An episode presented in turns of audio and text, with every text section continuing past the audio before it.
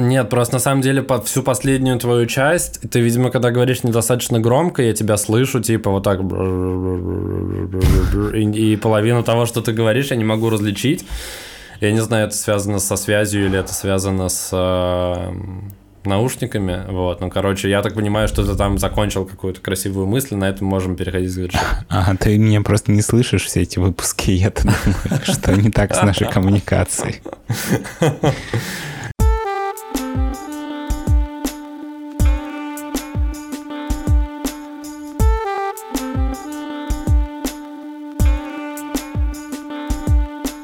Друзья, всем привет! Вы на канале Крысиное Товарищество и с вами бессменный ведущий канала Крысиное Товарищество. Я Лёша и, конечно же, Дамир. Дамир сегодня в красном, я сегодня в разноцветной гавайской рубашке. Как обычно, пью свои чашки Крысиное Товарищество, и у меня отличное настроение. Дамир, как настроение у тебя? Да, у меня тоже отличное настроение, и я надеюсь, что сегодняшняя тема будет не менее отличной, чем наше настроение сегодня.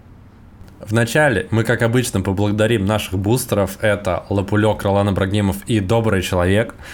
Спасибо вам за то, что поддерживаете нас из месяца в месяц. Это действительно очень приятно. А если вы хотите поддержать нас тоже, то можете перейти по ссылке в описании на Бусте, прочитать, что вы получите за поддержку.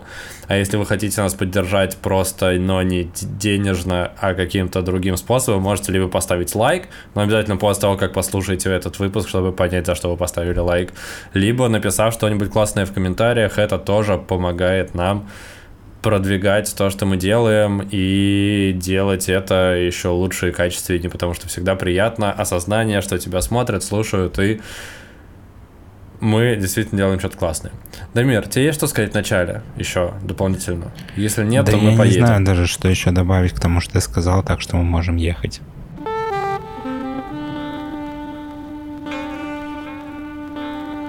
Итак, Леша, что же ты хочешь рассказать нам сегодня? Я типа тебя Спа... пародирую, потому что ты всегда так начинаешь выпуски. Когда твои выпуски, ты просто начинаешь рассказывать, и я решил сыграть на опережение. Я всегда так начинаю выпуски с тобой, потому что вопрос открытый э, со стороны своего соведущего, он помогает тебе плавнее это все начать и как-то подвязаться, а не просто начать читать текст.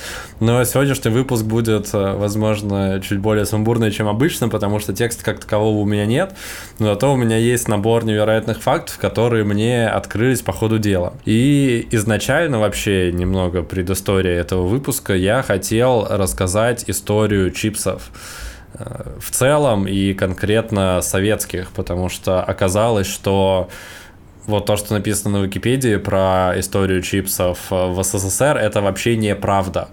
А правдивая история, она немного сложнее и интереснее, но для того, чтобы мне это полноценно рассказать, мне бы пришлось прочитать очень много, очень много выпусков э, газеты э, под названием, если быть точным, «Волжская коммуна» за 37 год – и я хочу сказать, что я даже нашел Яндекс Диск какого-то человека, у которого есть выгрузки всех выпусков газеты «Волжская коммуна» за все года.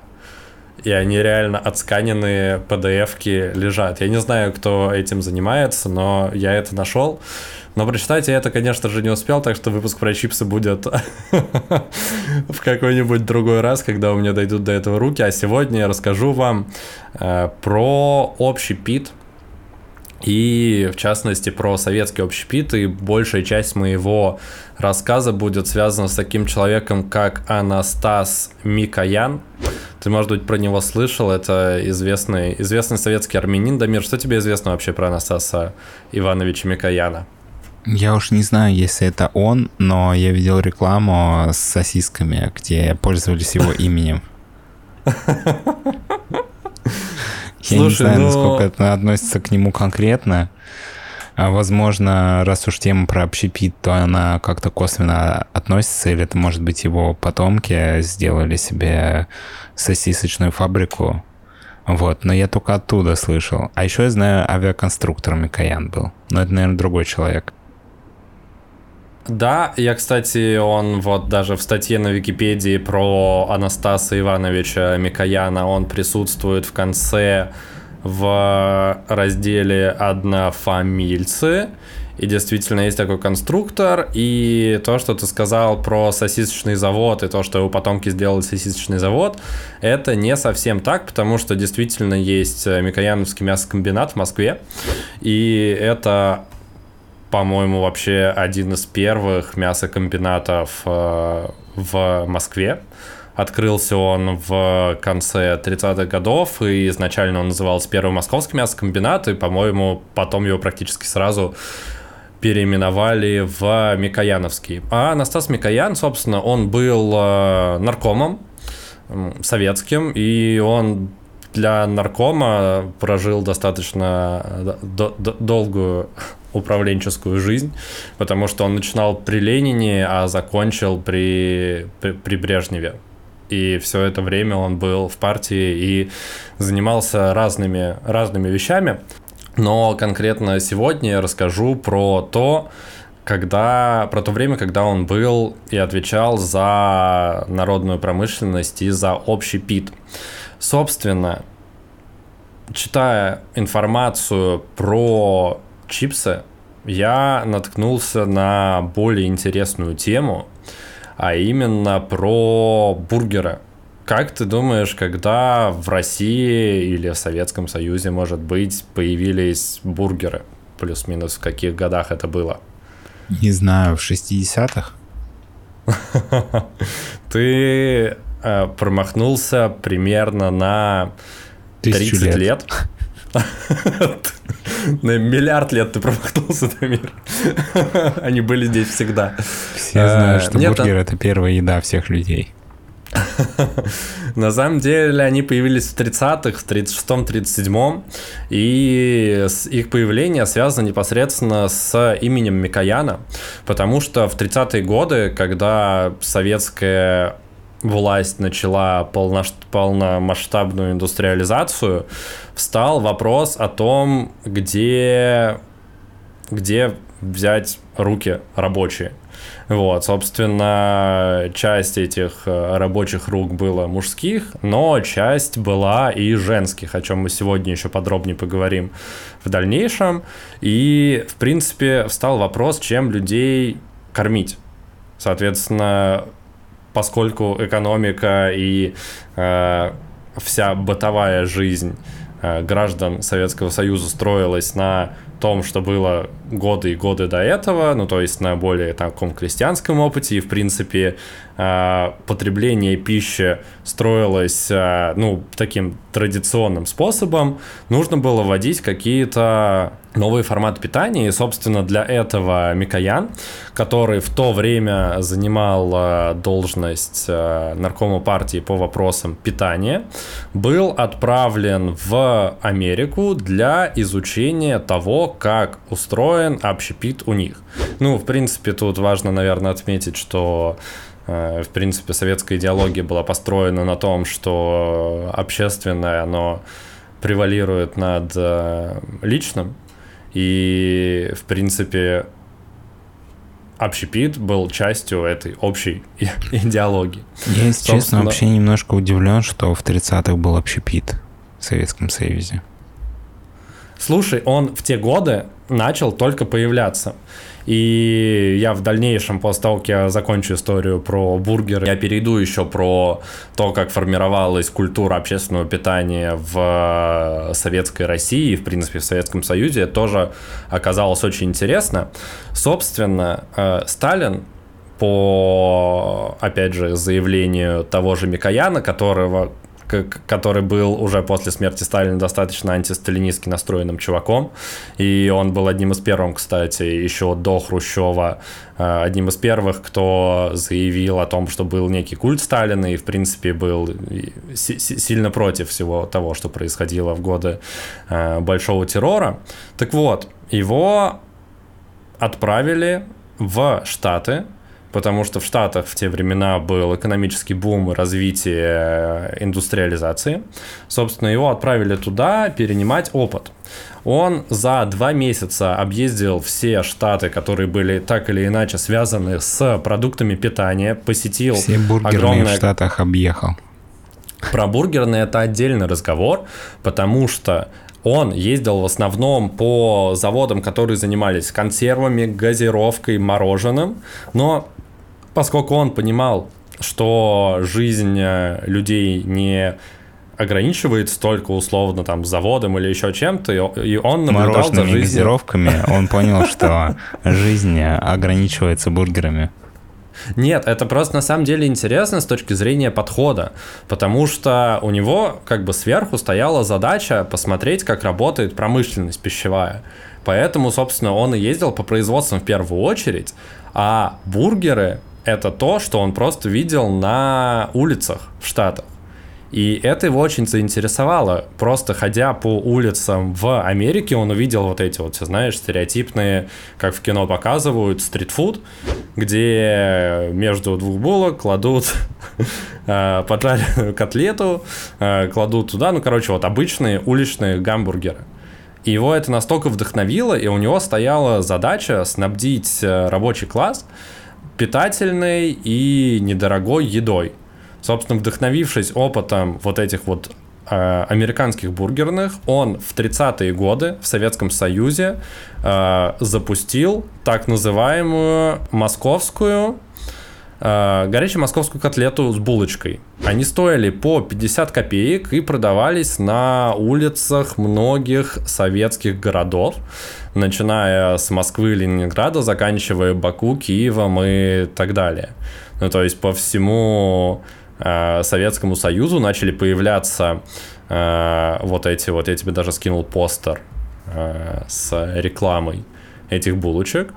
Причем было забавно, что если в Штатах булочки все были одинаковые, круглые, белые, то в советских можно было выбрать Э, ржаную булочку или белую булочку.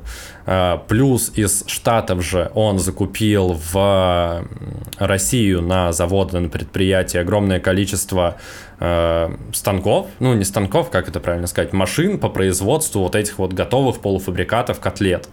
И, собственно, даже в советской книге название полуфабрикатным котлетам дали Микояновские, потому что все запомнили вот эти вот э, бургеры, которые начали появляться, и в принципе по отчетам э, Микояна тех лет московские жители в день потребляли до 400 тысяч бургеров, но они назывались, понятное дело, не бургеры, а горячие московские котлеты с булочкой. Что, на мой взгляд, было вообще ну, невероятно, потому что я никогда про это не слышал, никогда не мог подумать, что в 30-е годы в Советском Союзе были бургеры, которые люди приходили, ели и покупали на улице. Знаешь, я сейчас подумал о том, насколько же, типа, сильная сила маркетинга и рекламы.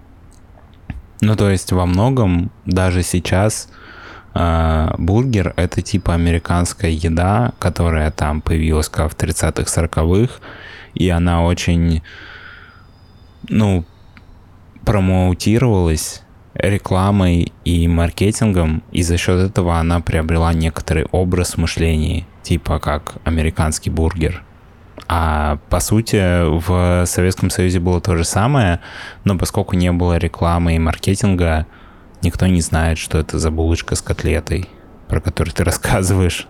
ну, типа, это просто какая-то сказка из прошлого. Слушай, на самом деле оно загнулось э, по большому счету из-за войны, потому что производства были переведены на э, снабжение Красной Армии и снабжение фронта.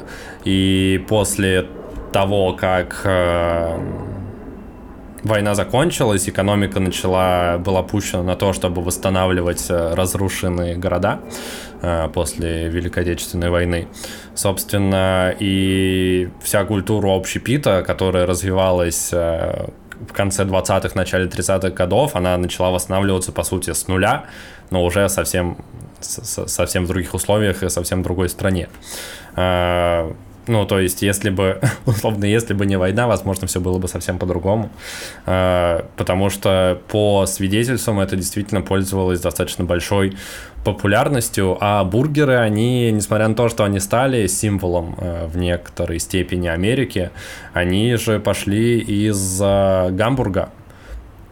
И про это я, может быть, как-то расскажу в, отдельной, в отдельном выпуске, потому что читая вот сейчас историю Э, вот этих вот первых советских э, московских э, булочек с котлетой, я наткнулся на историю появления гамбургеров как таковых, как, и как они стали массовыми.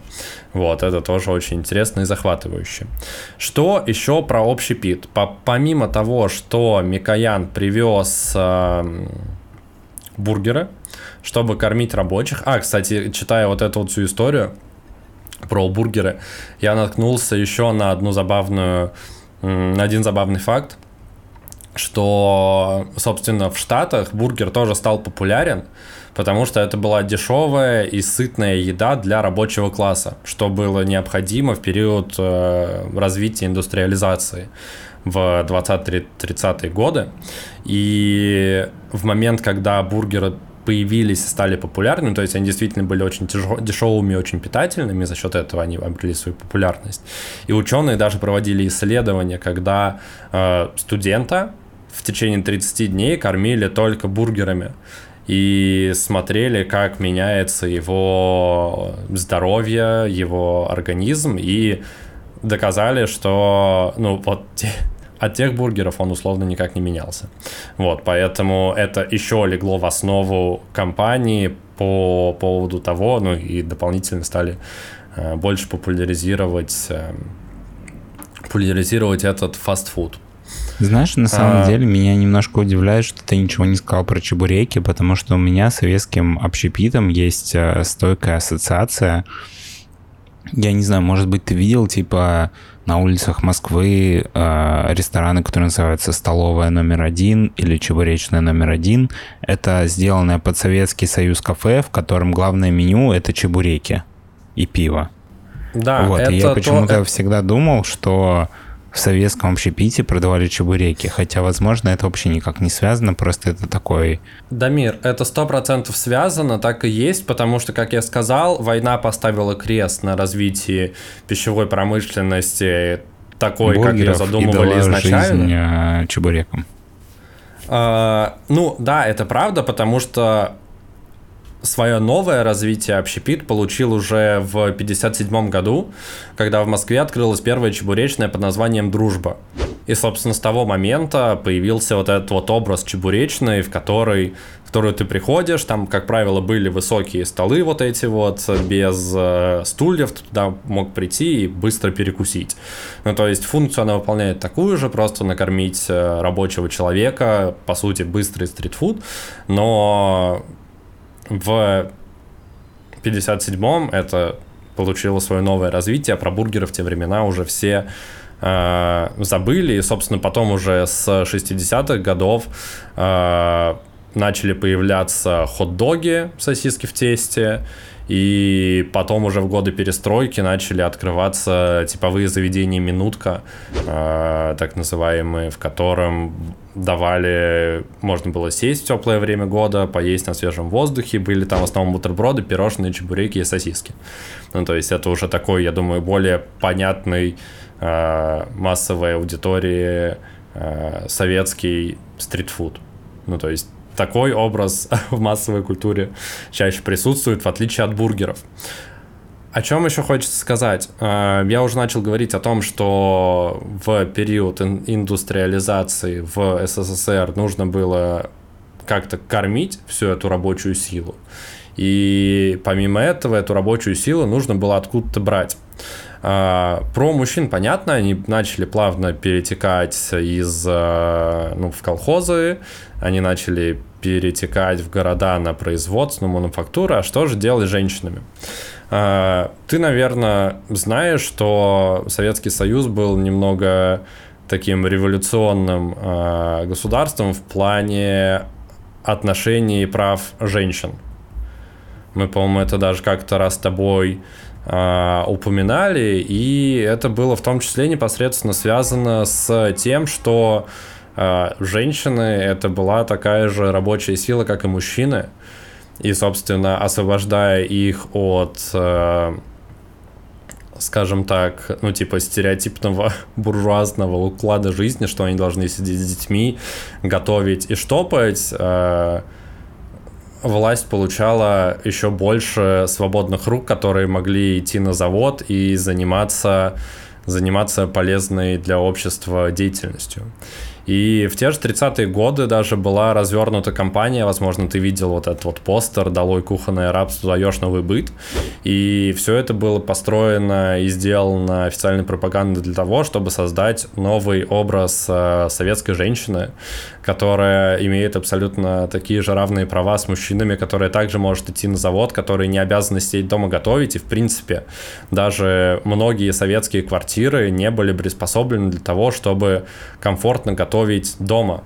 В 30-е годы э, эта история считалась буржуазным пережитком, ну то есть, как я уже говорил, начало меняться отношение, ну, то есть э, было принято, что общественное это важнее личного, и, соответственно, люди должны ходить на культурно-массовые мероприятия, люди должны проводить время в ДК совместно, общаясь и образовывая своих соседей, своих близких. И питание, соответственно, тоже не должно быть кулуарным и не должно происходить дома. Собственно, в то время начал развиваться такой э, вид предприятия общественного питания, как фабрика-кухня.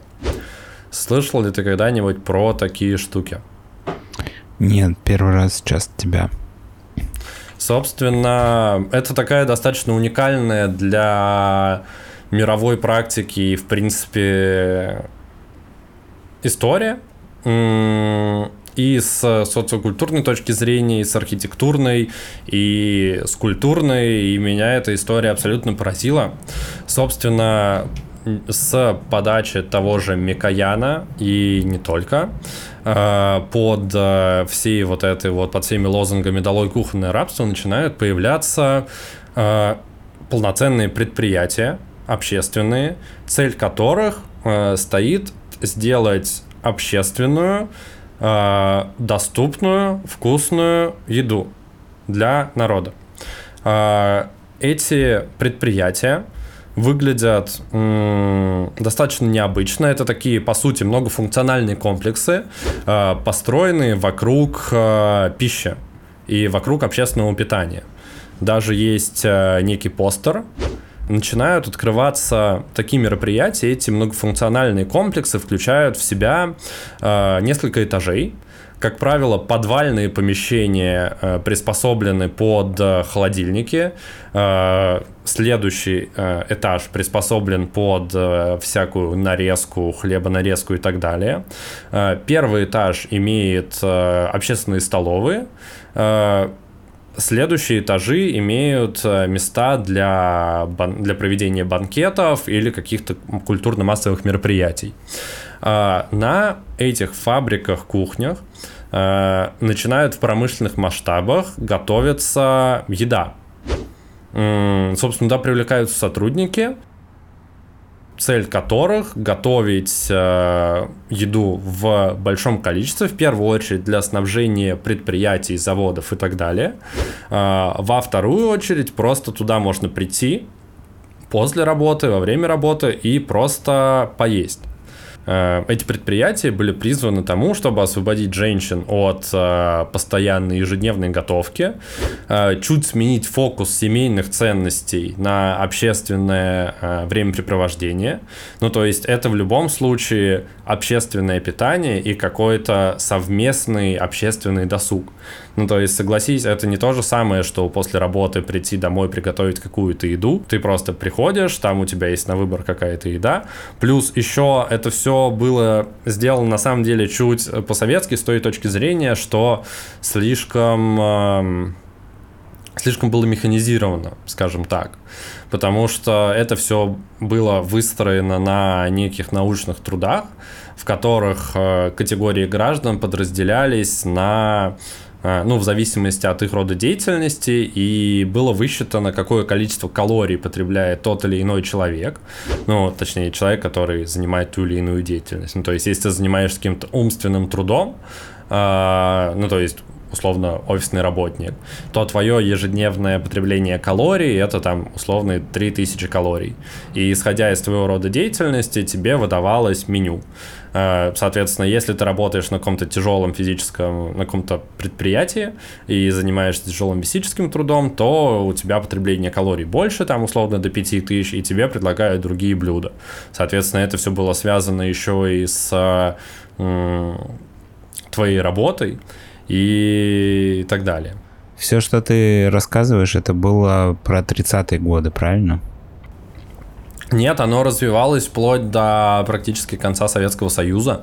И в дальнейшем эти предприятия легли в основу вот этих вот советских столовых. Потому что, как я сказал, э, часть этих предприятий занималась тем, что кормила обычных людей, но при этом другая часть поставляла еду на заводы, в, завод, в заводские столовые и на множество-множество предприятий на самом деле было интересно. Мы узнали, что в Советском Союзе тоже был общепит, который тоже развивался, и у которого тоже были надежды на будущее.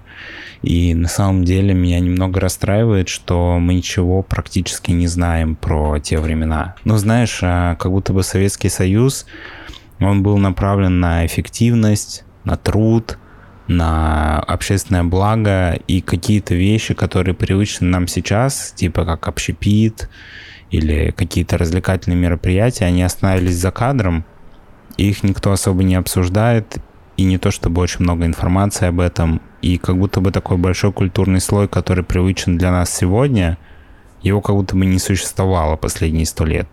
Хотя он был. Хотя оно и... существовало. Я планирую об этом рассказывать еще в дальнейших выпусках, потому что там есть очень много всего интересного.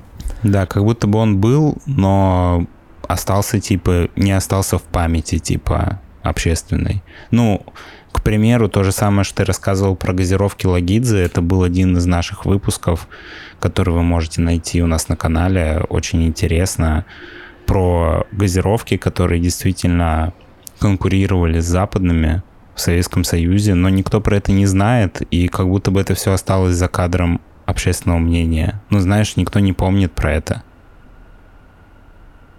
Да, всегда здорово находить такие штуки. И причем даже, ну, условно, вот эта вот логика фабрик кухонь, она была обусловлена абсолютно логичным, абсолютно логичным посылом. Ну, то есть даже есть статистика, и даже, например, Ильф и Петров в «Золотом теленке» об этом писали, что э, с появлением фабрик кухонь начала э, очень сильно сократилось количество кишечных инфекций. Потому что раньше люди, ну то есть начала появляться некая культура потребления пищи. И даже если до появления, короче, до появления вот этого вот фактора общественного питания, было так, что люди особо не думали о том, что они едят, как они едят. Ну, то есть зачастую в крестьянских семьях-то вообще все могли есть э, из одной э, из одного таза просто своими ложками, что было, ну, с точки зрения санитарии и гигиены, неправильно. А вот в этих фабриках-кухнях ты приходил, и каждому давали свою тарелку. Э, еда проверялась э, медспециалистами. И, ну, то есть появилась некая культура. Дополнительно, помимо того, что сократилось количество кишечных инфекций, появился такая история, как полуфабрикаты. Потому что, опять же, при этих фабриках-кухнях делали специальные магазины, в которых можно было приобрести себе полуфабрикаты, которые тоже упрощали твою готовку дома. Ну, то есть тебе не приходилось покупать говядину, ее там условно перекручивать в мясорубке, делать какие-то котлеты, ты мог все купить. И это было уже в 30-х, что здорово и классно, и на это повлиял как непосредственно Анастас Микоян, с которого я начал сегодняшний выпуск, э, так и, например, новая экономическая политика, которая отменила, отменила получение еды по карточкам, по талонам, и ввела некие, э, не знаю, понятия о плюс-минус рыночной экономике. Вот. И рыночном потреблении, что, что здорово. И невероятно интересно, в свою очередь. Да, я с тобой согласен, и вместе с этим у меня появляется мысль о том, что как же хорошо, что мы с тобой живем сейчас, а не сто лет назад. Потому что у нас есть все это, о чем мы сейчас рассказываем, как о каких-то невероятных байках из прошлого. И все это для нас доступно здесь сегодня и каждый день. Как будто бы есть вещи, которые мы не очень ценим, которые были совсем не всегда в жизни человечества, и большую часть жизни человечества их не было. Они появились ну, в рамках Вселенной буквально вчера. Вот, и такие вещи заставляют задуматься об этом.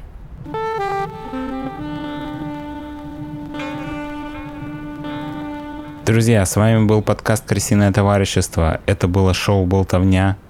И сегодня мы узнали интересную историю из прошлого Советского Союза, которая уже скоро станет нашей регулярной рубрикой истории из Советского Союза.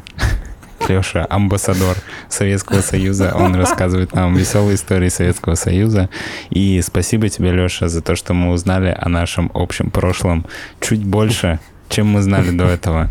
Я думаю, что всем нашим слушателям было интересно узнать что-то новое. И мы на этом будем завершать. У нас есть бустеры. Леш, ты помнишь, кто наши бустеры? Наши бустеры — это Лапулек, Ролан Ибрагимов и Добрый Человек. Спасибо им за это огромное, за то, что они остаются с нами. Да, если вы захотите поддержать нас на бусте, то в, в прикрепленной ссылке к каждому выпуску вы можете найти ее, пройти, посмотреть грейды, подписаться им, и так же, как и наших бустеров — Лапулька, Ролана Ибрагимова и Доброго Человека, будем благодарить вас в каждом выпуске. Что может быть приятнее, чем благодарность от любимых авторов подкаста? Я не могу себе даже представить. Боже, как это наигранно звучало. Быть, советский бургер. Может быть, может быть прекраснее этого. Больше ничего. Класс. Ну что ж, увидимся, услышимся уже совсем скоро. А с вами были, как обычно, мы, Лёша и Дамир. Всем э, прекрасной недели и не забывайте обедать и ужинать, и завтракать. Приемы пищи вообще это, э, это важно делать в какие-то правильные промежутки времени. Так вы начинаете чувствовать себя лучше. Пока-пока. Всем пока. thank you